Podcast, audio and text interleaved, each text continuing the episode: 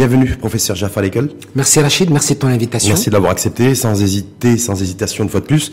Je rappelle que vous êtes épidémiologiste, professeur de médecine préventive, spécialiste en maladies infectieuses. Et c'était important aussi pour moi, pour nous en tout cas, de vous recevoir pour ce premier débat de rentrée. Merci beaucoup, et merci à l'info en face. Je crois que vous êtes avant-gardiste et c'est important qu'on explique un certain nombre de choses et qu'on tous nous jouions notre rôle. Jaffa Lekel, professeur Jaffa Lekel, aujourd'hui la situation, on a vu un communiqué hier soir voilà, reconfinement euh, de Casablanca dans un premier temps. Oui, la situation est très sérieuse. La, la situation euh, aujourd'hui euh, a imposé un certain nombre donc de restrictions. Je préfère dire restrictions plutôt que que reconfinement. Effectivement, la situation euh, a imposé aux autorités de prendre un certain nombre donc de mesures qui, hélas, on aurait souhaité qu'elles ne soient pas mises en œuvre, mais la situation épidémiologique explique un certain nombre de choses. On, va, en discuter. On va effectivement rentrer dans le détail du détail, mais pour vous, le qualificatif, situation inquiétante, situation alarmante, situation où on doit avoir, je sais pas, peur, Moi, je pense que ce qui se passe ou je pense qu'il faut pas qu'on ait peur. Je pense que la situation est préoccupante, elle est sérieuse, il faut la prendre avec le sérieux qu'elle mérite, mettre en place les mesures qui s'imposent, mais je crois qu'il faut pas avoir peur. La peur et l'angoisse, la psychose, c'est la pire des choses qui peut arriver dans des situations de crise sanitaire. Quand on voit un communiqué adressé un dimanche soir à 22h, est-ce que ça, ça ne s'est pas fait pour alimenter l'angoisse, la peur et la crainte en même temps pour celles et ceux qui se sont réveillés ce matin? Et, Écoutez, moi, je ne sais pas sur quels critères euh, on, on s'est basé pour prendre cette décision. Moi, je respecte, comme vous savez, je suis un légaliste, je respecte les décisions du gouvernement, mais, mais je, je voudrais comprendre quels sont les arguments épidémiologiques par rapport, encore une fois, à l'école et aux enfants, etc., qui justifient cette mesure. Je ne sais pas, je ne sais pas, mais en tout cas... Euh, Explosion des cas, par exemple, de de cas Covid plus à Casablanca, oui, selon le ministre de tutelle, qui justifierait entre autres euh, la décision de, de reconfiner en tout Nous cas, avons eu Casablanca, de, durcir les mesures. Tout à Casablanca aujourd'hui, il y a eu plus de 900 et quelques cas euh, hier, mais encore une fois, il faut bien comprendre que la prévalence donc de la maladie, c'est-à-dire de, de la Covid-19 au sein de la population d'enfants, d'enfants et de jeunes enfants n'est pas du tout alarmante. La situation de la prévalence est faible. Par contre, l'incidence, donc les cas qui existent dans la population de façon générale à Casablanca, a explosé pour différentes raisons dont, dont on connaît les facteurs. On va, on va y revenir aussi pour les facteurs, mais restons sur la rentrée scolaire. Oui. Euh, le fait que les pouvoirs publics, le ministre de la Santé, ait décidé de sursoir à la rentrée scolaire. Je ne sais pas si c'est le ministre de la Santé ou si c'est le ministre de l'Éducation. Euh, bon, je, je, ne sais pas. Je ne sais pas. en tout cas de l'exécutif. Voilà, c'est un communiqué du gouvernement. Il n'y a pas de rentrée scolaire. Je, je crois que encore une fois, euh, peut-être qu'ils ont des arguments que nous n'avons pas, qui, que, que, que je respecte. Mais vous, en tant qu'épidémiologiste, est-ce que le fait aujourd'hui d'avoir une montée, en fait, une croissance des, des cas, parce qu'on a franchi un nouveau palier, oui. on a plus de 2000 cas, euh, dont 8, un peu plus de 800, 900 Rien que sur Casablanca, Casablanca tout agglomération, parce qu'on a eu Oui. aussi cette information.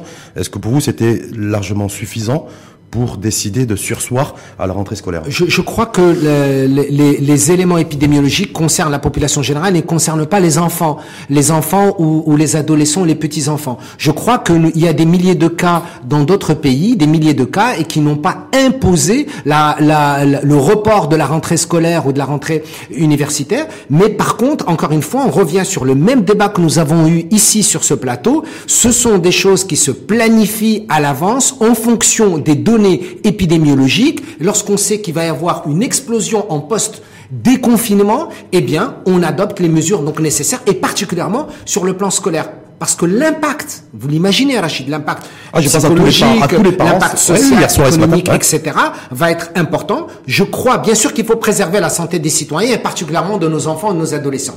Mais je ne sais pas si les critères épidémiologiques seuls ont justifié cette mesure Je n'en sais rien. Vous dites, il faut, il faut savoir anticiper, c'était prévisible ou en tout cas c'était à, à, prévoir. Est-ce qu'effectivement la montée en charge des cas et des nouveaux cas, y compris à Casablanca, était prévisible? Oui, tout à fait. Tout à fait. Je crois, les... je, je, crois qu'il y a toujours il y a de l'impondérable. Hein. Il faut être honnête intellectuellement. Il y a des choses que nous ne pouvons pas maîtriser parce que, mais il y a il y a un certain nombre donc de facteurs. Mais c'est un pourcentage qui est pas élevé. Par contre, nous pouvons prévoir lorsque nous savons quel est le comportement d'un certain nombre donc de personnes dans la population qui ne respectent pas des mesures barrières ou des mesures de distanciation physique, lorsqu'il y a une augmentation du nombre de dépistages, lorsque nous connaissons la, euh, la, la le, pourcentage donc de, de positifs ou de vrais négatifs ou de faux négatifs dans une population, nous pouvons à l'avance et en toute sérénité. Il faut le faire avec calme, avec sérénité, sans créer la psychose, de planifier à l'avance un certain nombre donc de mesures. Ce qui est important, comme on l'a dit, c'est de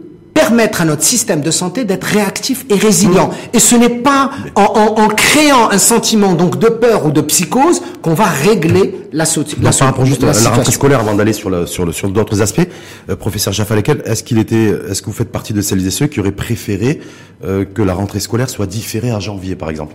Vu les, les, données, les critères, les chiffres, les, les tendances un petit peu. Non. Tout, je, je, je, crois, je crois que il faut un pourcentage très élevé de présentiel, un faible pourcentage euh, de non présentiel. Prévu 80-20. Euh, 80-20. Moi, ça me semble correct, ça me semble raisonnable, et je crois que aujourd'hui, on ne peut pas dire que seul, encore une fois, et je, je, en toute modestie, en toute sincérité, vraiment, je le dis avec sincérité, je n'ai pas d'autres éléments en, en ma Les seuls éléments en ma possession, c'est des données épidémiologiques, et les données épidémiologiques aujourd'hui aurait pu, à mon sens encore une fois, à gérer la situation par rapport à la rentrée scolaire d'une autre façon. En tout cas, pour vous, on aurait pu euh, laisser laisser la rentrée scolaire se faire comme elle devait ah, se faire. Attention, oui. avec les mesures, attention. Ce qui était prévu par les, les établissements. Les mesures d'accompagnement, les mesures barrières, les mesures de distanciation physique et les mesures de, de port de masque le cas échéant, de lavage pour de mains. Enfants, Donc, tout, toutes les mesures d'accompagnement pour protéger la santé de nos enfants, bien évidemment.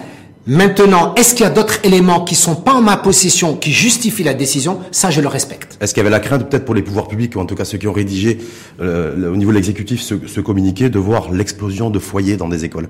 Et, et, et qu'ils se sont dit, mais surtout, un, on a explosion des cas, et demain, on risque en tout cas d'avoir une explosion d'abord, d'abord, ce que nous savons sur le plan scientifique, ouais. ce que nous savons sur le plan scientifique, c'est que l'impact de la maladie sur les, les petits-enfants ou les enfants est moins grave que sur les adultes. Ça, on le sait d'un point de vue épidémiologique et d'un point de vue médical. Ça, c'est le premier point. Le deuxième point également, sur les cas graves que nous avons dans la situation marocaine, ce sont pas des cas graves qui sont sur les enfants ou sur les petits-enfants. C'est-à-dire sur les 201 cas critiques et graves que nous avons, il n'y a pas d'enfants. L'enjeu aujourd'hui pour mmh. nous, il est plutôt chez les personnes âgées et ceux qui sont porteuses d'une maladie chronique, diabète, hypertension, cancer ou d'autres maladies chroniques. C'est ça l'enjeu pour nous. L'enjeu, il n'est pas, évidemment, je suis le premier à vouloir défendre et protéger la santé de nos enfants. Mais la santé de nos enfants, c'est, elle est physique, mais elle est mentale. La scolaire et... était jouable, sauf que dans une école, dans une classe, professeur Ekel, il y a, il y a des enfants. Oui. Mais il y a également des adultes, parce qu'il y a des instituteurs ou des professeurs. Tout à fait. Donc, est-ce que malgré tout, c'était, est-ce qu'il n'y a pas le risque de moi, je veux, je veux que nos instituteurs et nos enseignants qui ont une mission extraordinaire, qui est très soient également protégés. Et dans ces cas-là, il y avait les mesures d'accompagnement, la Protéger, distanciation. Tester, bien sûr. Tester. Bien sûr. Hum. La distanciation physique de nos enseignants, que nos enseignants soient protégés, d'abord, pour qu'ils ne se fassent pas infecter par leurs élèves et que eux-mêmes ne puissent pas euh, transmettre à, leurs élèves. Et je crois que il faut faire ça. Je crois que c'est important pour notre système. Et encore une fois, aujourd'hui, l'enjeu majeur pour moi sur la Covid-19 au Maroc, c'est l'enjeu simplement, entre autres, de réorganiser et de façon la rapide possible la réactivité de notre système donc de On va y revenir aussi sur la stratégie de diagnostic et la stratégie test de dépistage. Euh, il y a d'autres mesures qui ont été annoncées, en tout cas qui ont été réinstaurées, parce qu'on on avait déjà eu un couvre-feu fait. nocturne sanitaire durant la période du, du Ramadan. Oui. Donc aussi il y a les, les, les, cafés qui ont fermé, fermé beaucoup plus tôt, les restaurants également. Euh, est-ce que tout ça, pour vous, quelle lecture vous faites? Est-ce que est-ce qu'il y a cohérence, par exemple, je, quand les pouvoirs publics annoncent la fermeture des écoles? Pas de rentrée scolaire et maintiennent les cafés ouverts, par exemple. Alors, est-ce que là, il y a écoutez, le, le, le couvre-feu, dans quelle mesure il se justifie? Mmh. Les couvre-feux, c'est toujours donc des mesures, il faut bien le comprendre, qui sont des mesures transitoires pour éviter tout simplement les contacts humains. C'est ce qu'on appelle les flux populationnels. Il faut les, les réduire au minimum. C'est une mesure qui s'impose dans tous les pays du monde et le Maroc le fait, le gouvernement le fait c'est normal. On a été les premiers à le faire tout à fait. au monde il y a, il y a Pourquoi mois, Pourquoi ouais. Pour éviter les flux populationnels et les contacts humains. Mais ce sont des mesures qui sont transitoires. D'ailleurs, la mesure qui a été faite pour Casablanca est une mesure qui dure deux semaines, hmm. 14 jours, et ensuite les pouvoirs publics verront. Jean lesquels lorsqu'on instaure le couvre-feu, on réinstaure le couvre-feu euh, nocturne de 22h à 5h du matin, est-ce qu'on sait qu'aujourd'hui, euh, est-ce qu'il y a une forte circulation des flux importants entre 22h et 5h du matin? Alors, encore une fois, les, les circulations, la circulation la plus importante, elle n'est pas entre minuit et 5 heures du matin. Sauf les week-ends peut-être, hein, les samedis, les vendredis soirs et les, Les samedis samedis, soirs. Mmh. d'accord Mais en semaine, pas du tout. En semaine, le- l'enjeu majeur, l'enjeu majeur, il est plutôt entre 20h et minuit. C'est ça l'enjeu majeur. Mais après minuit, les, les contacts humains sont, sont très très, faible, ouais. sont, sont très Donc, faibles. D'où l'interrogation de certains citoyens qui disent pourquoi réinstaurer un couvre-feu de 22h à 5h du matin? Écoutez, je, crois encore une fois, et, je suis, et quand, on, quand on veut au- au- aussi dans, notre acte citoyen et patriote, on veut essayer de, de de comprendre les décisions donc du gouvernement, c'est probablement parce qu'on veut protéger la santé des citoyens, mais je crois que c'est très important d'avoir une vision encore plus globale. Beaucoup à mon plus sens. global, effectivement, parce que beaucoup ont eu l'information hier soir, hein, parce qu'il y a un communiqué, puis beaucoup se posent la question de savoir l'efficacité de toutes ces mesures. Durcir, ok, parce qu'il y a explosion des cas et autres, mais en même temps, est-ce que le couvre-feu va permettre de freiner le virus? Est-ce que fermer les écoles va permettre de circonscrire le virus? Est-ce que le, le fait de fermer les magasins, de pro- les commerces de proximité beaucoup plus tôt, est-ce que ça, même si c'est sur une période de 14 jours, ça va permettre de réduire en fait la contagiosité, la transmission du virus Il y aura un effet. Il y aura un effet, Rachid, mais il est Ouais. marginal. Je suis, Marginal. je suis honnête de le dire. Il sera marginal. Il sera pas aussi important qu'on le croit. Par contre, là où je, vou- je voudrais qu'il faut insister encore plus, et je crois que c'est pas facile pour le gouvernement. Je, je suppose que c'est pas facile pour eux. Mais il faut encore plus communiquer, encore plus expliquer, encore plus agir pour que nous ayons des comportements humains de telle sorte à nous protéger au maximum. Et l'enjeu majeur, c'est un, communiquer et encore plus communiquer. Et je crois que le ministère de la Santé doit jouer ce rôle. Quand vous dites leadership. communiquer, c'est communiquer quoi? Communiquer le fait que à la population, le- qu'elle est, qu'elle est indisciplinée, qu'elle est, à- elle est à l'origine de, l'explosion des cas. Covid plus? Parce que c'est comme ça que le message est réceptionné pour Je ça. pense qu'il faut qu'il faut pas jeter toute la responsabilité sur la population. Une partie de la population devrait adopter des mesures qui sont de protection personnelle et collective. Nous avons tous. Mais l'enjeu, c'est pas uniquement de communiquer. Ça, c'est important. Il faut communiquer, il faut expliquer. Mais surtout, ce que je voudrais expliquer à certains responsables, en, en toute sincérité et avec toute la bonne foi, il faut que nous apprenions à vivre avec le virus. Et c'est euh, vivre avec ce virus, c'est-à-dire bien sûr préparer nos différents systèmes éducatifs, de santé, d'autres types de systèmes, et vivre avec ce virus, et non pas essayer à chaque fois de le contrôler avec un certain nombre donc de mesures, parce que on ne le contrôlera pas avec ces, mesures. que c'est- est-ce que ces mesures de dernière minute démontrent aussi, illustrent le fait qu'on a qu'on qu'on n'a pas préparé en fait la rentrée avec euh, de manière à vivre, parce que chaque citoyen vive avec le virus? Moi, je- ces je- mesures je- de dernière minute quelque peu punitives à l'é- à l'égard de certains, est-ce que ça, ça traduit pas le fait que vivre avec le virus, en fait, on n'était pas je, du je tout ne veux pas utiliser le terme punitif parce que je, suis- je suis persuadé, je, je crois en mon fort intérieur que le gouvernement veut également aider les citoyens et veut protéger la santé des citoyens. Mais néanmoins, il y a deux secteurs sociaux qui sont cruciaux dans notre pays. Tous les secteurs sont cruciaux, et bien évidemment. Mais la santé et l'éducation sont vraiment au cœur, au cœur de, de- de notre réflexion, de notre politique sociale. Ouais. Et donc, la santé et l'éducation, il aurait fallu encore plus et de façon encore plus importante les planifier de le point stratégique pour qu'ils puissent accueillir nos enfants et accueillir nos patients. Si depuis, euh, depuis six mois, déclenchement et l'émergence du, du virus, on a été les premiers, quasiment dans le monde, un, à euh, réglementer et à rendre obligatoire le port du masque, Tout à fait. à instaurer, on le disait tout à l'heure, les, à fermer les frontières, Oui, oui, tout à, fait. à instaurer, à à- instaurer le, période de confinement à la instaurer plus le longue. couvre-feu, à, à faire en sorte qu'il n'y ait plus de- aucune interconnexion entre, le, entre les villes, avec des barrages filtrants. Et on a l'impression qu'aujourd'hui, en septembre, six mois après le virus, on est quasiment dans la même situation, voire situation beaucoup plus pire et, et dramatique, dans le sens où on a beaucoup plus de cas, beaucoup plus de morts, beaucoup plus de cas actifs qui se baladent avec le virus. Voilà. Donc, euh, Hon- Honnêtement, honnêtement, Rachid, je, je crois que, que le gouvernement marocain, le- l'État marocain, a été un excellent élève, a très bien fait les choses. Pendant la première part, je vais, je vais dire du 10 mars jusqu'au 10 juin. Honnêtement, peut-être il y a des gens qui vont dire c'était un peu trop tôt. On a, mais je crois qu'on a voulu protéger donc la, j'en suis persuadé, la santé des mais citoyens. l'efficacité des mesures. Mais l'enjeu majeur Ouais. n'était pas là, Rachid. On en a parlé chez toi Ouais. juste après le 10 juin. L'enjeu, c'était il fallait mieux préparer le déconfinement. C'est-à-dire qu'on l'a mal préparé C'est-à-dire que le déconfinement, on aurait pu faire mieux. Je n'aime pas utiliser mal préparé. parce Oui, je que sais pas, vous ou pas suffisamment bien préparé, ou, euh, Nous, nous, on fait, toi et moi, Rachid, on veut faire de la critique constructive dans l'intérêt de notre pays. On veut aider et au de, la- mieux. et de l'analyse Et, de- analytique. et Ouais. bien sûr, et aider au mieux. Et pour aider au mieux, il faut bien avoir le courage de dire ce n'est pas grave. Hum. Eh bien, réorientons les choses. C'est pas honteux de le dire. Il faut le déconfinement. Les mesures d'accompagnement avec le déconfinement n'ont pas été suffisamment mises en œuvre, appliquées et préparées. Je ne dis pas que rien n'a été fait, pas du tout. Ce que je dis, c'est que on aurait pu, on aurait dû faire encore Qu'est-ce qu'on aurait pu faire qui n'a pas été fait parce qu'on a vu que les cas ont explosé à Plus communiquer, à partir de fin juillet, début août. Rachid, ce n'est pas grave. Lorsqu'il s'agit d'enjeux de santé des populations, ce n'est pas grave. Si moi, responsable, je dois communiquer dix fois par jour, eh ben, je le fais dans l'intérêt de la santé. C'est pas grave. En tout cas, vous êtes d'accord comme moi. Est-ce qu'il faut nécessairement changer de braquet et de stratégie aujourd'hui? Moi, je tant pense au niveau de diagnostic, de dépistage?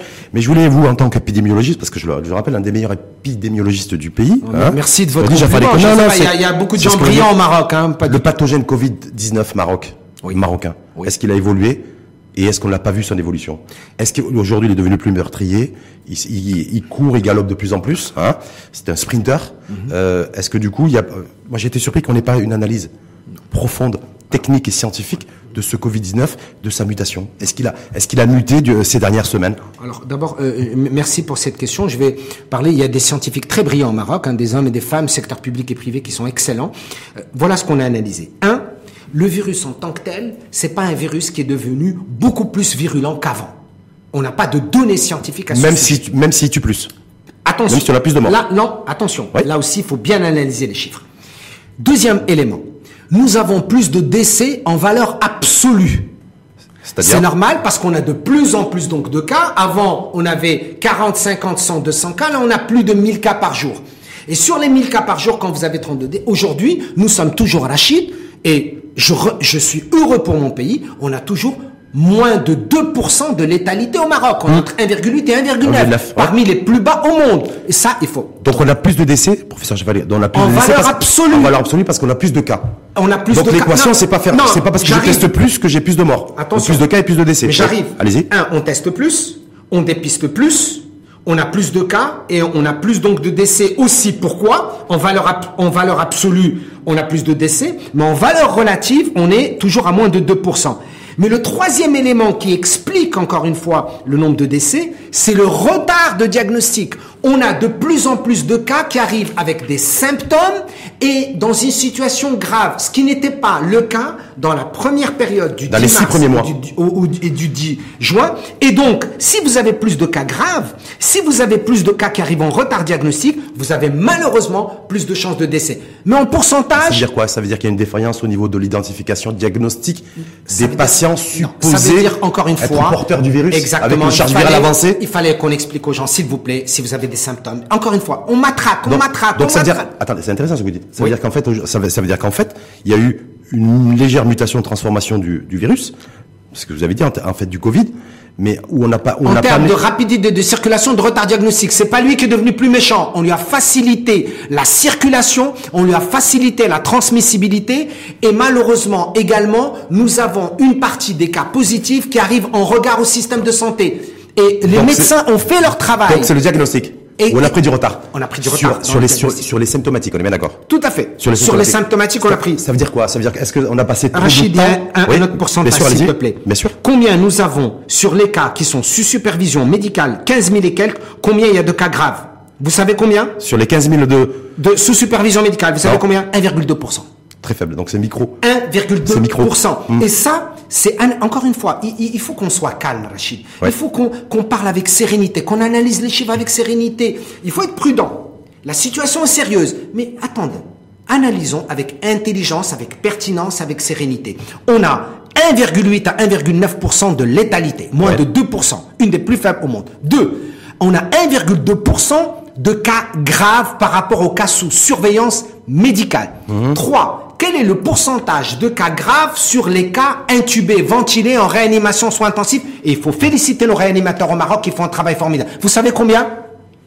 Moins que dans les autres pays, moins de 40%. Hum, en tout cas, sur les 200 cas graves, je crois qu'il y en a une trentaine qui sont, qui sont intubés. ça fait combien Mais professeur Jaffal, moi, c'est sur les délais. Sur, parce que là, en fait, pendant, pendant... Les délais, c'est un gros problème. Les six derniers mois, c'est un gros problème, on va y revenir, on va y passer du temps là-dessus. D'accord. D'accord, je vais tirer votre... Et, et, et, exploiter au maximum toute votre, votre, votre expertise dans ce sens. Mais ça veut dire quoi? Ça veut dire qu'en fait, on a pris du retard parce qu'on a passé du temps à courir derrière le virus et à prioriser les asymptomatiques plutôt que les symptomatiques et que c'est pour ça qu'il y a explosion des cas aujourd'hui depuis un mois Est-ce que c'est la, est-ce que c'est la raison principale Quand on a décidé de dire, écoutez, donc voilà, au début, on a axé la stratégie sur on prend tout le monde en charge, on hospitalise tous les asymptomatiques et on les traite. Ouais. D'accord. Et puis ensuite est arrivée la, cette décision. Vous savez, il y a beaucoup de gens qui asymptomatiques, qui n'avaient pas de signes, et même des gens qui pensent que, le, que la Covid n'existait pas au Maroc. Euh, à tort, hein Ils avaient tort, ces gens-là. Et c'est pour ça que même Sa Majesté, dans son discours, a beaucoup insisté là-dessus. Il faut que les gens comprennent que le virus existe au Maroc et que les cas asymptomatiques étaient en pourcentage beaucoup plus élevé à l'époque. Aujourd'hui, lorsque les gens ont compris, on se dit, je n'ai pas envie d'aller me faire hospitaliser, je n'ai pas envie qu'on vienne me chercher pour aller en milieu de soins ou en milieu d'hospitalisation, qu'est-ce qu'ils ont fait? Eh bien, même quand ils commençaient à avoir des symptômes, ils l'ont pas déclaré et on a avancé dans l'histoire naturelle donc de la maladie et on s'est retrouvé. Nous, on est sur le terrain, Rachid. Ben, on, on ne fait pas de la théorie, on est sur le terrain. On voit que les gens arrivent plus en retard, avec plus de symptômes, anosmie, agueusie, tout détresse respiratoire, un certain nombre de signes qui nécessitent aujourd'hui une prise en charge médicale beaucoup plus intense et qui expose nos, confrères réanimateurs. Avec un appareil de soins qui soit beaucoup plus flexible. Je vous rappelle que l'intérêt du protocole Rachid, c'est de traiter au début de la maladie. L'enjeu majeur, c'est qu'il faut qu'on C'est-à-dire dès, la détection du premier symptôme. Exactement. C'est ça où le protocole marche. Aujourd'hui, le délai chez nous, euh, parce que c'est intéressant, parce qu'il y, a des homologues de, fait, des homologues d'épidémiologistes comme vous, néerlandais, qui ont fait une étude. En fait, qui disait que si, qu'il fallait pas dépasser 48 heures. Tout à fait. Entre le moment où on détecte un symptôme et le moment où on a le résultat d'un test. Tout à fait. Et d'un test Chez nous, les gens, maintenant, aujourd'hui, après le déconfinement, malheureusement, ils arrivent chez nous entre le sixième et le huitième jour. Donc, entre, entre, entre 7 et 8, entre 7 et 8 et Ils arrivent en retard alors qu'il faudrait qu'il faudrait qu'ils arrivent très vite. Et quand on les traite très vite, on a d'excellents. Le Maroc a d'excellents résultats. Il faut le reconnaître. Est-ce que c'est une stratégie, une stratégie particulière qui a été déclinée par les pouvoirs publics pour s'adapter à cette, à cette donne qui est à l'origine de l'explosion des cas? Parce qu'aujourd'hui, on fait des constats, on a des chiffres journaliers sur le nombre de cas. D'ailleurs, aujourd'hui, c'est les communiqués, c'est plus de, de points presse, mais sur les symptomatiques déclarés qui, effectivement, comme vous l'avez dit, ne se déclarent pas. En tout cas, ils restent chez eux quand on est 6, 7, 8 jours, 10 jours, 12 jours, restent un peu dans la nature, ont le temps de contaminer euh, et, de, euh, de transmettre le virus à des dizaines, voire des, des dizaines de personnes au moins, voire des centaines de personnes. Est-ce qu'il y a une stratégie étatique des pouvoirs publics à ce niveau-là? Écoutez, je, pense, je, pense, qu'il y a eu beaucoup de pression sur les laboratoires publics. Hein. Vous savez, il y a mmh. des laboratoires publics comme l'Institut Pasteur ou l'Institut national d'hygiène, le, CHU, mmh. etc. Il y avait pas, au début, il y avait une petite ouverture vers les, les laboratoires privés. Puis ensuite, vous vous rappelez, ils mmh. ont arrêté laissant uniquement pour les voyageurs. Là, maintenant, ils ont repris. Il y a une pression énorme, énorme sur ces labos. Et des fois, Rachid, on constate que malheureusement, les résultats n'arrivent qu'au bout de 3, 4, 5 jours de, de, de, de résultats. Et donc, ça, l'enjeu est majeur. D'abord, un stress psychologique énorme donc sur les patients, comme vous, vous pouvez donc euh, l'imaginer. Et deuxièmement, un risque d'un point de vue épidémiologique. Je crois que il va falloir encore une fois qu'on réfléchisse ensemble, encore une fois, avec calme, avec sérénité, comment mieux organiser et mieux élargir ce dépistage. Et moi, l'enjeu pour moi, il n'est pas chez les jeunes. Mieux élargir ou, faire, ou, ou, ou, dépister, tester mieux. Oui, non, mais parce que c'est pour ça que je dis l'enjeu pour moi. moi, j'ai toujours dit, je veux un, je souhaite je souhaite un dépistage ciblé.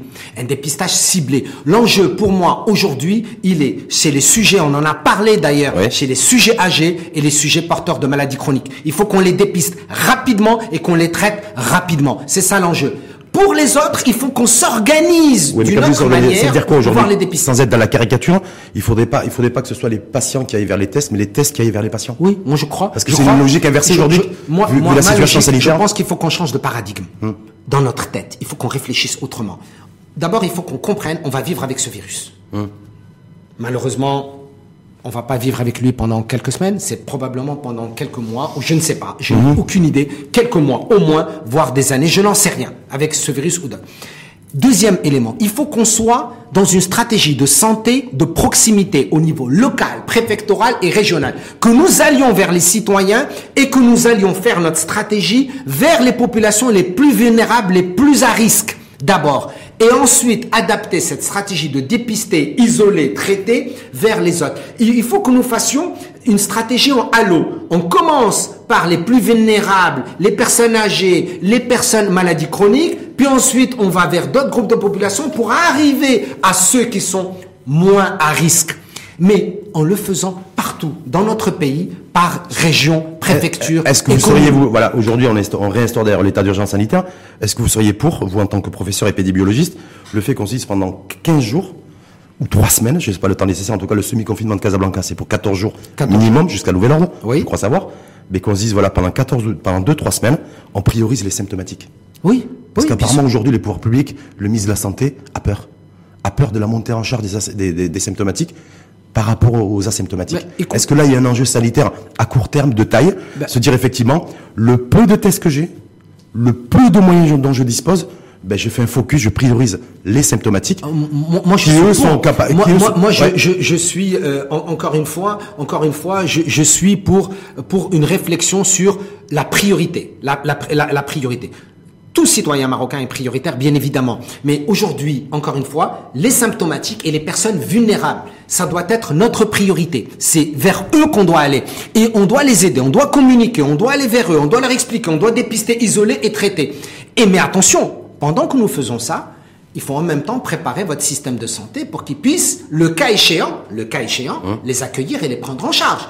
Parce qu'on ne peut pas, on peut pas créer, excusez-moi Rachid, un besoin sans être capable d'y répondre. Je ne vais pas aller dépister dans, chez les symptomatiques et dire ils sont malades, il faut les prendre en charge et je n'ai pas comment les prendre en charge. Donc il faut en même temps pas avoir une stratégie globale et intégrée. je n'ai pas comment les identifier, sachant que généralement c'est le médecin traitant qui est en première ligne pour identifier les, les symptômes chez un patient. Tout à fait. Tout à fait. Le médecin libéral aujourd'hui, il n'est pas forcément dans la boucle chez nous. Oui, non, moi, il moi, ne l'est plus en tout moi, cas. Moi, il ne l'est plus en tout cas. Il, ne, euh, ne l'est plus. Je pas, sais pas lesquels. Et oui, il ouais. faut inclure les médecins Comment du on peut secteur expliquer privé, à des gens les cabinets Ouais. et, et les cliniques. Qu'est-ce que, honnêtement, qu'est-ce qu'il aurait fallu faire? Honnêtement, au niveau de chaque région, ou chaque préfecture ou chaque commune, j'intègre ensemble le médecin privé, le médecin public, ensemble. C'est-à-dire que pour moi, un cabinet médical devient comme une sorte de centre de santé. Il travaille avec le centre de santé.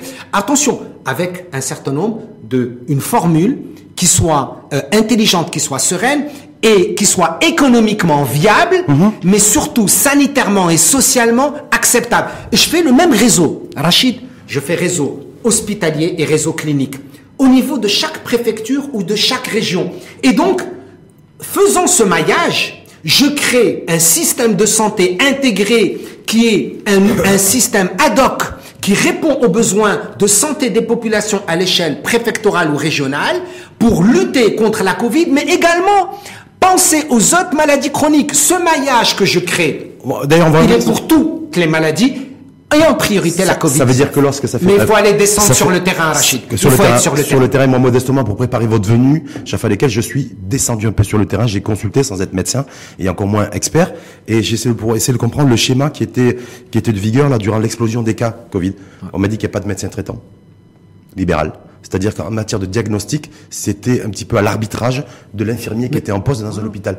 Est-ce Mais ça, c'est pas le médecin privé qui ne veut pas. non, c'est Pas pas le médecin privé qui ne veut pas. Sauf que globalement, c'est une personne qui a des, qui commence à avoir des symptômes affirmés, Oui. visibles, d'accord. Tout à fait. Pendant toute cette période, lorsqu'il y a eu l'explosion des cas, c'était, c'était soumis à l'arbitrage et à l'arbitraire d'un infirmier et l'infirmier qui était en poste dans un hôpital. Est-ce que vous confirmez Euh, moi, ce que, ce Parce que c'est des informations que le commun des mortels n'a pas forcément. euh, en, en- en fait, moi, moi, moi, je dis qu'il faut impliquer les médecins et les infirmiers du secteur public et privé à travailler ensemble. Ce sont des personnes qui, depuis six mois, n'est pas le cas.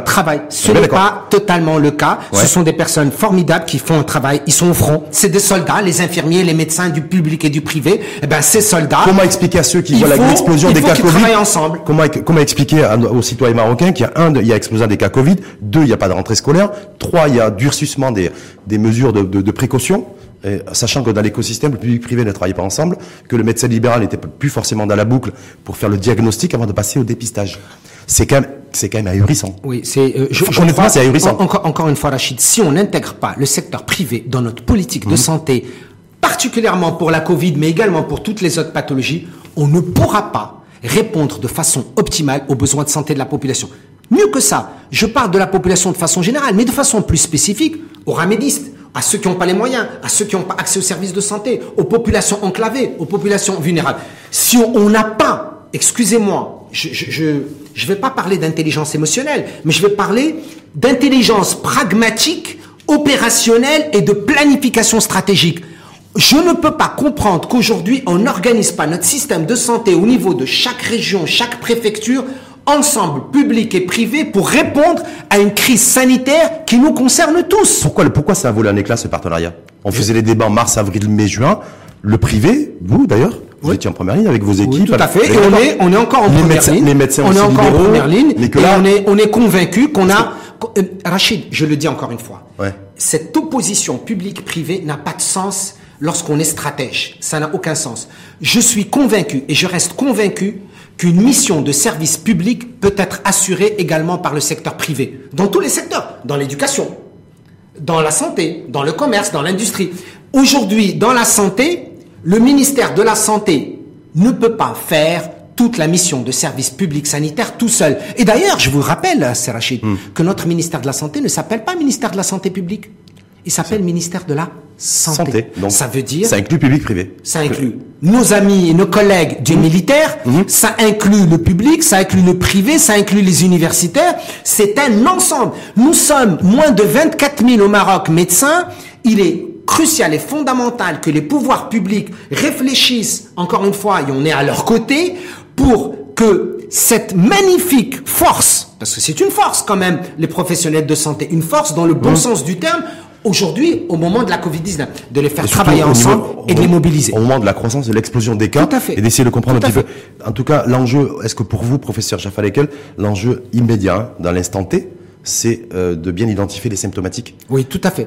Tout Et à que- fait. Les symptomatiques, de- je, je répète, Ouais. dépister, isoler, traiter, mais en priorité, on commence par les, euh, les, les- symptomatiques. Ceux qui sont asymptomatiques, il faut, encore une fois, avec l'intelligence et avec la sérénité, le calme nécessaire, pour les suivis à domicile, revoir cette stratégie dans le sens de la renforcer. C'est-à-dire que si nous faisons le soin à domicile, il, il faut le faire avec tout le suivi nécessaire. C'est-à-dire avec le personnel de soins mobilisé et suffisamment nombreux, ce qui là aussi, d'après mes informations, n'était pas forcément le cas. Tout à fait, tout à fait. Il est, important, il est important que les personnes qui sont asymptomatiques, qui répondent aux critères, il y a, que le, ministère a fait des critères. Il faut avoir- être moins de 65 ans, il faut pas avoir de maladie chronique, a il faut avoir une chambre aérée, il faut, il faut, il faut. Ouais. Tous ces critères doivent être respectés, mais attention, il manque une chose. Il faut qu'il y ait une supervision par un médecin ou par un professionnel de santé régulièrement pour savoir si tout un se vrai- passe bien. un vrai suivi. Mais un vrai suivi. Mais en plus de ça, Rachid, mais il faut pas que les gens quittent leur domicile. Hum. Pendant cette période de suivi à domicile, ça veut pas dire qu'il faut qu'ils. Il faut qu'ils respectent le confinement. Il faut qu'ils respectent les mesures barrières.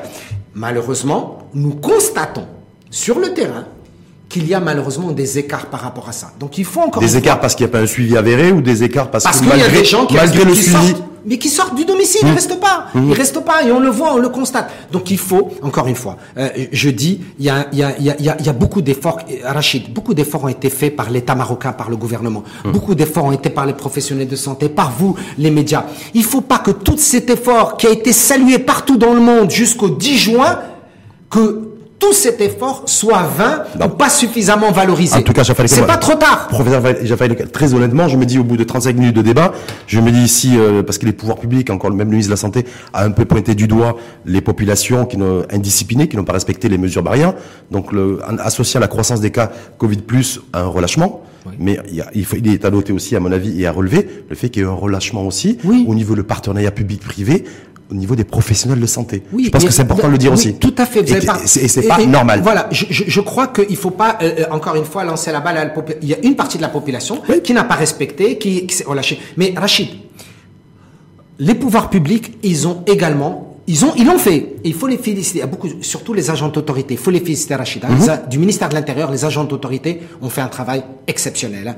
Et même les gens donc de la santé qui font les sujets contacts, hein, qui travaillent derrière et qui font les enquêtes épidémiologiques et de sujets contacts. Mais ce qui est insuffisant, encore une fois, il faut communiquer. Il faut encore s'adresser à la population. Attention, respecter les enjeux, la gravité. Il faut le faire tous les jours. C'est pas grave, Rachid, ça en vaut la peine. En tout cas, il faut mettre en place, si j'ai bien compris, une police, une, une police sanitaire d'urgence. Euh, en tout vu, cas, vu, la- vu les décisions qui ont été prises en- pour reconfiner la capitale économique, euh, je- Rachid, ouais. moi, c'est c'est pas une économie de communiquer tous les jours. Hmm. Tous les jours. Tous les jours, je communique. Tous les jours, je dis, s'il vous plaît, respectez, protégez votre santé, ceux que vous aimez et la population marocaine. Ben, c'est pas grave de le redire tous les jours. S'il faut le redire 100 fois par jour, on le redit 100 fois. Parce que on ne va, Rachid, on ne, on va pas changer l'éducation des gens en quelques jours. En tout cas, C'est il faut- pas grave. il faut leur donner la bonne information. Il faut leur donner la bonne information. La bonne information avec l'analyse qui est nécessaire par des personnes mais- légitimes, ouais. Voilà, par des personnes légitimes, Ouais. s'il vous plaît, et ne pas créer des sentiments de peur ou Non. de psychose. Il faut les éduquer et les aider, les accompagner à changer et ils doivent changer de comportement pour se protéger, protéger les. Là-dessus, pour- avant d'aller sur la stratégie, après la stratégie de diagnostic, il faut renforcer, qu'il faut revoir, pour limiter les, les délais, Oui. qui sont de 7-10 jours aujourd'hui, les ramener à 3-4 jours, Oui. entre le diagnostic, c'est-à-dire le détection du premier symptôme et, décla- et déclaration, en tout cas, du, des Il faut pousser les gens à aller consulter, public ou privé. Il faut les pousser à aller consulter. Quand on nous dit qu'aujourd'hui, et ça c'est le ministre de la Santé d'hier, hier dans un communiqué que 42% des nouveaux cas sont à Casablanca, Oui, et Casablanca, agglomération. oui, C'est-à-dire que c'est, ça veut dire les quartiers périphériques du centre-ville. ouais, exact, Euh, exact. ça veut dire que c'est les quartiers, par exemple, à Casablanca, Narif, Gauthier, Oui, tout à fait. Palmier, Anfa. tout à fait, Euh, Ça veut dire quoi? Est-ce que ça, c'est, ça veut dire que là où il y a une forte densité humaine, Oui. c'est-à-dire dans des quartiers beaucoup des plus populaires, il y a moins de nouveaux cas Covid plus. Non, ce que ça veut dire, c'est simplement que notre stratégie de dépistage qui a été faite sur un certain nombre donc de zones Ouais, de territoire. en- en- en- de- de- du territoire, en agglomération, il faut toujours comparer par rapport au nombre de dépistages. Ouais. Hein, le nombre de dépistages qui est fait dans une zone, il faut le rapporter à la densité populationnelle, bien sûr, et il faut aussi, encore une fois, apprendre, je le dis et je le répète, à vivre avec ce virus. Qu'on est-ce qu'on teste beaucoup plus dans les quartiers dynamiques euh, de, de, de, Casablanca que dans les quartiers dits populaires Alors, avec plus forte densité et- parce qu'on n'a pas cette information. Bien sûr, donc Ouais. les dépistages sont différents parce que vous allez voir qu'il y a des gens qui dépistent dans le secteur privé, il y a des gens qui vont directement à Pasteur, il y a des gens qui vont au CHU, il y a des gens qui vont sous le chapiteau à côté donc de la foire, etc. Et ce qui est intéressant, Mais certains qui sont domiciliés à Casablanca, à, à Gauthier, et d'autres qui vont être à domiciliés à Insba. Tout- et- Ouais, c'est des moments, donc c'est. Tout à fait. Ouais. Et je vais te dire une chose. J'ai analysé les chiffres de positivité des laboratoires publics et privés et j'ai constaté qu'il y avait des taux de positivité, des résultats qui étaient complètement différents, qui allaient, écoute-moi bien, de près de 10% à 24% de positivité entre les différents laboratoires. Parce qu'ils ont des profils de population complètement différents. Vous avez, par exemple, dans certains endroits, c'est surtout les entreprises et certaines agro-industries qui vont aller faire se dépister. Dans d'autres, ce sont les voyageurs. Par exemple, j'ai constaté que les laboratoires qui faisaient les voyageurs avaient un taux de positivité inférieur à d'autres laboratoires, qui eux recevaient les entreprises. D'accord. Et donc, il faut encore une fois, Donc il faut affiner, affiner, affiner. il faut affiner, analyser Mhm. et analyser les chiffres aujourd'hui. Il faut, et je, je l'ai demandé à, à- à plusieurs reprises, prenons les bases de données que nous avons au Maroc sur la Covid, analysons-les, faisons un rapport sur la Covid d'un point de vue épidémiologique et médical au Maroc et remettons-le à Monsieur le ministre s'il le souhaite et pour qu'on puisse il est, prendre il est les bonnes avoir, décisions. il est, il est censé avoir les données, non? Oui, mais quand les- on prend les décisions, il faut les analyser. Mais il faut les analyser. On passe à la stratégie euh, test, test dépistage, PCR, sérologique, sérologique, PCR. J'ai cherché partout en préparant l'émission. Oui. Je sais même pas qu'est-ce qu'on a priorisé nous.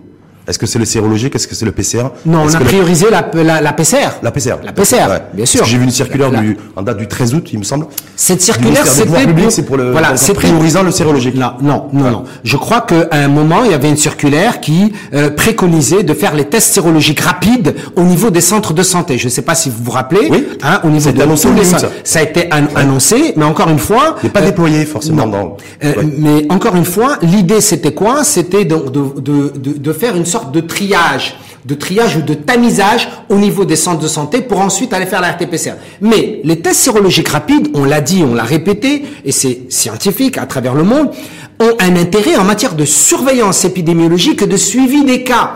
Ils n'ont pas d'intérêt dans le diagnostic en tant que tel. Et donc, il vaut mieux privilégier, encore une fois, un- une, ce qu'on a appelé, par exemple, un émaillage clinique et scanographique. Vous savez que le scan est un outil qui aide beaucoup. Oui. Et, et d'ailleurs, dans la nouvelle stratégie, Apparemment, chez nous, on l'utilise très peu. on l'utilise très peu parce que ça coûte plus cher. Ouais. Parce que Non, ça mais- coûte plus cher. mais Mais, pour- Mm. je crois qu'il faut réfléchir. Je crois qu'il faut réfléchir encore une fois à faire une bonne analyse de coût-bénéfice.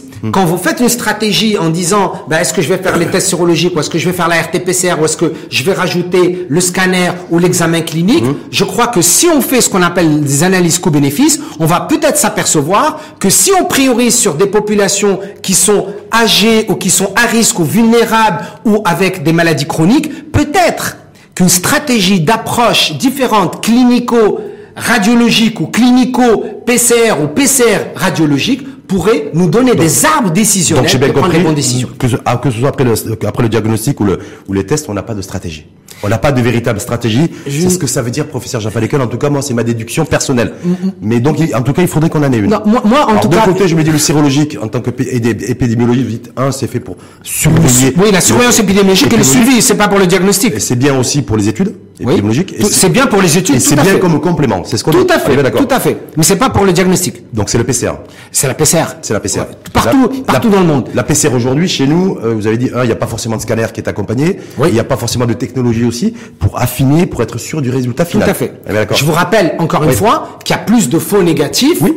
Euh, plus de faux négatifs avec la PCR que d'autres outils complémentaires. Il faut, il faut bien, il faut bien un truc. Mais à travers le monde, et je pense que le Maroc a bien fait, la PCR reste l'outil fondamental et essentiel pour le diagnostic de la Covid-19 dans le contexte marocain. Sauf que dans le monde aujourd'hui, au bout de 7-8 mois, vos homologues américains, entre autres, euh, disent aussi qu'aujourd'hui, le souci de la PCR et l'insuffisance du test PCR, c'est l'incapacité à avoir des données fiables sur la charge virale. Tout à fait. présente. Parce que c'est du coup, ça qualitatif. pas forcément à grand chose. Vous avez parfaitement raison, c'est du qualitatif, ce n'est pas du quantitatif. Le quantitatif, c'est la charge virale. Mais nous savons dans les études aujourd'hui que globalement, au bout du septième jour hein, de la maladie, la charge virale est censée avoir diminué de façon importante pour que la transmissibilité, je précise bien mes mots, soit la plus faible ou la plus basse possible.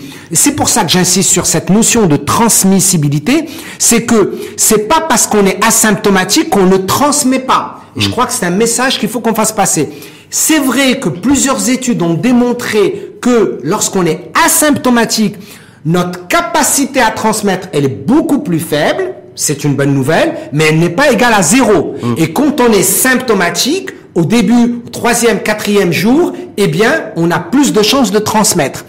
Mais ceci, il faut encore le mettre dans une vision globale et surtout de ciblage des populations. Et je répète, le ciblage doit être personnes âgées, maladies chroniques, symptomatiques. C'est ça mon ciblage prioritaire. Et ensuite, j'attaque. Bien sûr, je m'occupe des autres, bien évidemment. au niveau de la PCR, est-ce qu'on continue ce qu'on faisait ou est-ce qu'il faut changer un peu de braquet aussi Non, je crois que- le PCR sur les populations symptomatiques. Je pense que Oui. il faut la PCR et je pense qu'il faut rajouter avec d'autres outils. Il y a l'outil épidémiologie clinique et l'outil scanographique. Mmh. La TDM thoracique joue un rôle important partout dans le monde, on le sait. Évidemment, nous n'avons pas beaucoup de moyens, mais je pense qu'il faut faire des algorithmes ou des arbres de décision de telle sorte que nous puissions, hein, encore une fois, il y, a, y a beaucoup de possibilités, Rachid. hein. Les unités mobiles au niveau des régions, bon, il faut- y penser. Je crois que grâce à Sa Majesté, on a eu un fonds, un, un, un, un, fonds de la Covid, et puis ensuite maintenant un fonds de mobilisation pour redynamiser le sanitaire, le social, économique. Et je crois que que que, que, que cette que, que, que cette quantité, euh, j'allais dire entre guillemets, de moyens financiers possibles à mobiliser, il faudra qu'on puisse, de façon encore une fois sereine et pragmatique, l'utiliser au niveau régional et local. Sauf que là, on va, devoir, on va devoir remettre en place une double stratégie, à la fois diagnostic et à la fois de, de test, de dépistage, dans, un, dans des délais très courts. Oui, et avec des moyens limités. Oui, il faut. Parce que là, aujourd'hui, on est tous en stress. Bah, on Après est- l'annonce du re-semi-confinement de Casablanca, qui est la capitale économique, Oui. en pleine rentrée scolaire, mais surtout en pleine rentrée économique aussi, hein, parce que beaucoup euh, allaient reprendre le chemin du travail. Donc je veux dire, il faut aller moins de moyens et aller très vite, En- donc faire bien, donc au- optimiser au au risque- maximum. Au, ri- au risque de te choquer, Rachid, et je m'en excuse, je, je m'en excuse. Je le dis, je le répète, il faut changer de paradigme. Changeons notre manière de voir les choses. C'est-à-dire, au lieu de dire, il faut que je lutte contre la Covid, que je le stoppe, moi, je, moi, je ferai pas ça. Ce que je dis, je prends la Covid, elle est là, je vais vivre avec, mais je vais la gérer autrement. Comment la gérer autrement? C'est de dire, écoutez, je vais préparer tout mon tissu social, économique et sanitaire de telle sorte à vivre avec la Covid et avec les autres maladies. Et j'avance. Hum, C'est-à-dire aller à l'école et Voilà. travailler avec, le, avec le virus. Bien présent. sûr, bien sûr. Mais encore une fois, en mettant en, en- en place les mesures de protection de la santé donc des citoyens. Mais si je dis, je vais tout arrêter, je vais m'occuper de la Covid pour essayer de la stopper et je n'y arrive pas, je n'y arrive pas pour plein de raisons. C'est pas parce que c'est la faute du gouvernement, attention. J'y arrive C'est- pas pourquoi C'est parce que de toute façon, les tests de dépistage ne permettent pas de d'arrêter, de stopper le Covid. C'est ça la réalité aussi. Et parce que Oui. il y a encore une fois une rapidité de diffusion du virus à cause des contacts humains Mhm. et, et parce que malheureusement on ne peut pas confiner tout le monde pendant ad vitam euh, et- et- aeternam sur le plan social et sur le plan économique. Et on a vu même les résultats sanitaires ne suivent pas par rapport au confinement. Et, je crois encore une fois, je crois que le gouvernement a fait ce qu'il fallait au bon moment. Mais aujourd'hui, c'est pas grave, Rachid, peut-être. Peut-être de réfléchir autrement. Est-ce que c'est vrai Est-ce que, est-ce que, parce que moi, quand je vous écoute, je vois, c'est un peu le mal aussi qu'on a au niveau qui a client, en tout cas au niveau de l'Hexagone. Est-ce qu'on a une santé qui est trop administrée? Administration, santé, santé, administration et donc l'absence de réactivité, de flexibilité dans telle ou telle région. De, voilà. Est-ce qu'il y a pas un souci à ce niveau-là, sachant que quand on met la carte du monde par terre, au sol, qu'on voit l'explosion des cas et les différentes courbes, on voit que les pays qui ont été les, les plus performants entre guillemets, en tout cas pour essayer de juguler euh, la Covid-19, c'est ceux qui étaient les avaient des avaient des modèles en tout cas beaucoup plus libéraux. Écoutez, encore une fois, on peut, peut pas on peut pas on peut pas comparer les, les systèmes de pays, mais, non, non, mais les systèmes politiques, les systèmes sociaux, les systèmes sanitaires sont euh, sont différents. Mais pour un certain nombre de pays, hein, certains pays, dont je ne citerai pas les noms, comme ça euh, personne, personne ne, ne fera la, les, les, les, mauvaises comparaisons, ils sont même pas confinés ou très peu confinés, mmh. euh, et ce sont des pays comparables en nombre de nouveaux cas que nous avons tous les mmh. jours. Euh, L'école a repris, le système sanitaire euh, fonctionne, etc. Aujourd'hui, ce n'est pas grave de se dire on a une situation épidémiologique qui est sérieuse, il faut qu'on s'en occupe, mais la Covid, elle est là, on va gérer avec, mais en même temps, notre système éducatif, notre système sanitaire, notre tissu économique, on doit lui donner les moyens nécessaires à être redynamisé et ensuite, la situation va se stabiliser avec le temps parce qu'en plus, ce qui se passe ces derniers temps, Rachid, c'est qu'on ne s'occupe pas de façon optimale malheureusement, des autres maladies chroniques et des autres. Et alors que les médecins, aussi bien du public et du privé, font ce qu'ils peuvent, mais aujourd'hui, attention, attention, qu'on n'ait pas une surmortalité dû aux maladies non chroniques dont on ne s'est pas suffisamment occupé. Certains ont qualifié, d'ailleurs, je me souviens, je crois de même, c'est, c'est vous également, que la deuxième vague, en fait, c'était surtout ces maladies chroniques et ces patients dont personne ne s'occule aujourd'hui. C'est pas, les, médecins du, secteur privé et public font ce qu'ils peuvent, mais on est tous concentrés sur la Covid, on, tout le monde est débordé par la Covid, mais quid des autres personnes qui ont besoin de nous. En tout cas, professeur Jaffa la montée en charge, on l'a vu depuis un mois, on a franchi un nouveau palier, on est passé de 1000 à 2000 euh, nouveaux cas jour, c'est pas de la deuxième vague. Ça n'a rien à voir avec une deuxième vague. Non, ce qui a, ce qui a à voir, c'est simplement que nous avons, malheureusement, aujourd'hui, les ingrédients ensemble. Au début, on n'avait que un ou deux ingrédients. Il y a ce qu'on appelle donc des facteurs favorisants ensemble qui ont créé un effet multiplicatif. Euh, quand vous mettez un facteur tout seul ou un autre facteur tout seul, ils peuvent agir chacun de leur côté et on arrive mieux à les maîtriser. Mais lorsque vous avez des facteurs qui se conjuguent ensemble, on a ce qu'on appelle des effets multiplicatifs en épidémiologie, et donc explosion de cas est difficile à gérer et à Quand j'ai plus de stratégie ou que j'ai plus de stratégie adaptée, quand j'ai une forme de démobilisation, pas qu'il a pas de après un confinement à rallonge, ça c'est des facteurs. Je crois qu'effectivement, c'est pas qu'il n'y a pas de stratégie. je stratégie adaptée. Voilà, de stratégie adaptée. J'ai dit Moi, je stratégie adaptée. Tu as parfaitement évolution du évolution Il faut qu'il y ait une stratégie de l'agent pathogène et pas forcément la stratégie adaptée. C'est pour ça que je parlais de flexibilité et d'économie peut-être de décision. Et il faut penser la santé. Il faut penser la santé sur le plan régional. Rachid. Oui, oui. Euh, il ne faut pas que ça soit que d'avoir la régionalisation ou d'avoir pris du retard euh, au niveau territorial, au niveau politique, au sens noble du terme, peut-être qu'on le paye cher au niveau sanitaire aujourd'hui. Mais vous, est-ce que comment vous voyez l'avenir?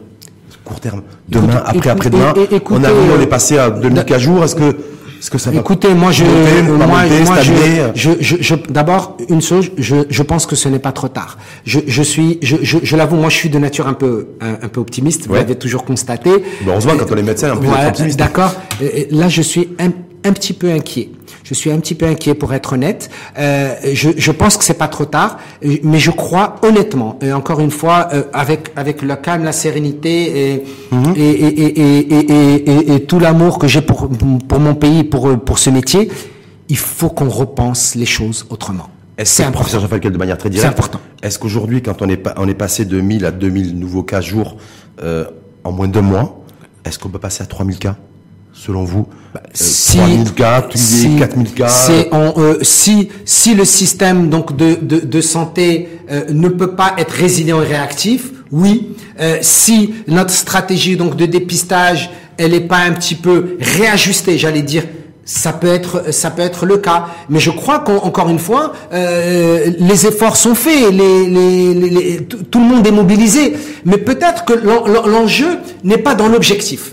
Je, je vous le dis le gouvernement, le ministre de la Santé, ils ont de beaux objectifs, ils ont des objectifs de nature à protéger la santé des populations. J'en suis convaincu, ils veulent faire le meilleur pour le pays. Néanmoins, je crois, encore une fois, et peut-être que je me trompe, j'espère me tromper, peut-être que les moyens, la méthode, les mesures d'accompagnement pour arriver à ces objectifs, peut-être qu'il faut les réajuster. Hum, hum. Voilà. En tout cas, en tout cas les, les aligner les, les, réajuster ou les adapter, c'est pas grave. Est-ce que aujourd'hui, pour le professeur Jafar Ekel, est-ce qu'on est submergé par le virus? Oui, tout à fait. On est, on, est, on, est débordé. On est débordé. On est débordé par le virus. On est, on est débordé, mais c'est pas trop tard, Rachid. Ah non, je... on, est, on est débordé. On est capable. Je crois que, euh, euh j'allais dire, la force, l'intelligence marocaine, la capacité, la capacité du pays avec ses femmes et, et, et ses hommes, euh, euh, je, je, crois que on, on, est capable donc de le faire. Maintenant, euh, je crois qu'il faut je le répète encore une fois, c'est la troisième fois. Il faut changer de paradigme. Changer le paradigme. En tout cas, ce durcissement, les mesures qui ont été prises, les nouvelles mesures d'ailleurs. Je crois qu'elles sont prises parce que il faut trouver. il faut 14 jours d'ailleurs? Parce que c'est, c'est, on revient à la notion de, de quarantaine, là, les fameux 14 jours. Ça, c'était, hier, ça. Mais je sais, je sais. C'est plus adapté, mais je sais, tout à fait. C'est vous l'expert, mais je me dis, mais on est, ouais. tout, tout, à fait, mais c'est, on essaye, ouais. en, de trouver une solution et on se donne, parce que se donner 3-4 jours de confinement, ça sert à rien. Hum. C'est se donner un peu de temps pour réfléchir. Moi, moi, moi, je, je, veux, je veux essayer de soutenir et d'aider au maximum euh, le, le, gouvernement et ce qu'il fait, et nous devons tous aider. Hum tant que nous pouvons. Mais il faut aussi qu'on dise attention. Épidémiologiste, 14 jours, ça veut plus rien dire aujourd'hui. Aujourd'hui, aujourd'hui, c'est en septembre 2020, ça veut plus rien dire. Non, ça, ça avait du sens en mai. Ça avait du sens. on, est en train de parler d'un point de vue épidémiologique. je suis pas en train de parler d'un point de vue sécuritaire ou, euh, ou, social. Épidémiologiste. Tout à fait. Ça n'a plus de sens. Non. Ça n'a plus aucun sens. C'est-à-dire qu'aujourd'hui, il faut réfléchir encore une fois autrement. Pourquoi? Parce que la positivité d'un cas et son risque de transmettre à d'autres personnes, il faut gérer autrement. Mmh, il faut gérer autrement et, et, vivre avec le virus. Mmh. Et un mot sur le protocole thérapeutique, euh, Écoutez, honnêtement, honnêtement, on, on, reste, le Maroc est resté et a bien fait. Hein. Vous avez vu euh, les dernières données euh, belges. Hein. Vous ouais. avez vu les dernières données belges euh, qui, qui, encore une fois, montrent l'intérêt. Au Maroc, nous avons continué. Ça, c'est la Belgique et la France qui, qui en tout cas, le comité scientifique tout français, qui s'apprête à poursuivre le professeur exact. Didier Raoult en, en justice. Fait, voilà, de, pour le, le, conseil, le conseil de l'ordre. Écoutez, donc moi, ça que chaque pays côté, souverain, Belgique, côté, la France, je, je, je, je, respecte. Mm. Encore une fois, la, la, seule chose que je peux dire, ouais. c'est que sur les un peu plus que 70 000 cas au Maroc, 95% ont eu le protocole thérapeutique et nous avons de très bons résultats. Est-ce que c'est dû uniquement à l'hydroxychloroquine et l'azithromycine? La réponse est non. Et est-ce que l'hydroxychloroquine et l'azithromycine ont probablement contribué de façon importante ce qu'on appelle le risque attribuable? La réponse est oui. Est-ce que notre génétique, est-ce que la rapidité du diagnostic, est-ce que le dépistage, est-ce que la prise en charge, ouais, il y a d'autres facteurs. Mais ce qui est certain, ouais. c'est qu'on ne peut pas dire que l'hydroxychloroquine, l'azithromycine, dans le contexte marocain, n'a pas eu une valeur ajoutée. Mm. Non, elle a eu une valeur ajoutée. Maintenant, quel est ce pourcentage de valeur ajoutée Ça, ça reste à définir. Intellectuellement, scientifiquement, je peux pas y répondre complètement. Sur les vaccins on a vu que bon, on s'est associé aux Chinois. Oui. Voilà, donc il y a des. C'est une très bonne chose que le Maroc. Troisième phase Je pense que c'est très bien que le Maroc ait fait ça. C'est mmh. très très bien. Mmh. Je crois que encore une fois, et j'espère qu'il y aura, il y aura, il y aura des, des résultats. J'espère qu'il y aura un vaccin rapidement. J'espère qu'il sera efficace ou efficient. J'espère qu'il y aura une innocuité. J'espère qu'il pourra être donné en priorité aux pays qui n'ont pas les moyens. J'espère que le Maroc va pouvoir en bénéficier. J'espère beaucoup de choses. Est-ce que vous espérez, professeur Jean Falekel, que ce vaccin, lorsqu'il sera trouvé, oui. qu'il soit maroco-chinois, qu'il soit russe, parce que je veux que les Russes sont très avancés aussi, oui. ou américains, ou autre, parce oui. que Mosef Slaoui, tout à fait, d'ici la fin de l'année, a donné euh, cette exprimé là-dessus. Est-ce que vous souhaitez aussi euh, qu'il soit euh, obligatoire? Écoutez, on Parce peut pas. Il y a tout un, tout il y a un tout un débat. Dans, un, un, ouais. Moi, je suis, encore une fois, et je, je, je, je prends ma propre responsabilité. Moi, je suis un fervent défenseur de la prévention primaire. Et le, la vaccination, c'est de la prévention primaire. On, on, on a sauvé des millions d'enfants marocains euh, grâce à la vaccination et à travers le monde également. C'est vrai qu'il y a des polémiques sur un certain nombre donc de vaccins. Ce qu'il faut s'assurer, c'est simplement de l'efficience et de l'innocuité, qu'il n'y ait pas de danger ou d'effet indésirable c'est encore une fois, c'est comme pour un médicament. Hein. Pourquoi il faut pas se brancher sur le vaccin? Même les médicaments ont des effets indésirables et qu'on découvre. Qu'on a pu constater ah, au bout de 5 ans, 10 ans, 15 ans. Exactement. On dit que c'est la même chose pour le vaccin. Donc est-ce qu'il est n'y a pas un risque en fait Bien. de mettre sur un, vaccin, Rachid, un vaccin sur le marché? Rachid, si oui. quelqu'un venait aujourd'hui dire qu'il y a un vaccin avec risque zéro, il ne serait pas honnête intellectuellement. Il n'y a pas de risque zéro. Il y aura toujours un petit risque, mais quand on réfléchit, comme pour la pandémie de la Covid, il ne faut pas réfléchir individuellement. Il faut réfléchir collectivement, santé communautaire et santé publique. Si nous avons une vision de santé publique et une santé communautaire, eh bien, la stratégie dont le, qui est le meilleur coût, efficience, hum. à travers le monde, hein, sur le plan des pathologies, c'est la vaccination, il faut le reconnaître. Quand vous prenez le coût-bénéfice de la vaccination de l'hépatite, ou de la méningite, ou de la fièvre jaune, ou de l'hémophilus influenzae, ou du pneumocoque, par rapport au traitement ou par rapport au non-vaccin, il n'y a pas photo. Clairement, le vaccin a donné des résultats, except avec évidemment, il y a des effets indésirables, évidemment. Il y a des conséquences, évidemment. Mais par rapport aux bénéfices, il peut y avoir des conséquences surtout dramatiques. Tout à fait, tout à fait. Et, juste, ça, je peux pas l'exclure malheureusement. J'ai dernière petite question parce qu'en fait, il est le, il y a dans quelques semaines, en tout cas, c'est la grippe aussi, le virus de la grippe ordinaire. Tout à fait, grippe saisonnière classique. Grippe saisonnière classique au même moment. Et d'ailleurs, je vous rappelle que le vaccin de la grippe saisonnière, c'est un vaccin annuel, alors que quand vous avez d'autres vaccins, par exemple pour la fièvre jaune, c'est 10 ans. Pour euh, la, la méningite, c'est 2 ans. Pour l'hépatite, c'est aussi 10-15 ans. Par contre, pour la grippe saisonnière, c'est un an. Vous, vous savez qu'on vaccine chaque année. Est-ce que pour la Covid-19, ça sera un vaccin qui va nous protéger un an deux ans, cinq ans, dix ans, quinze ans?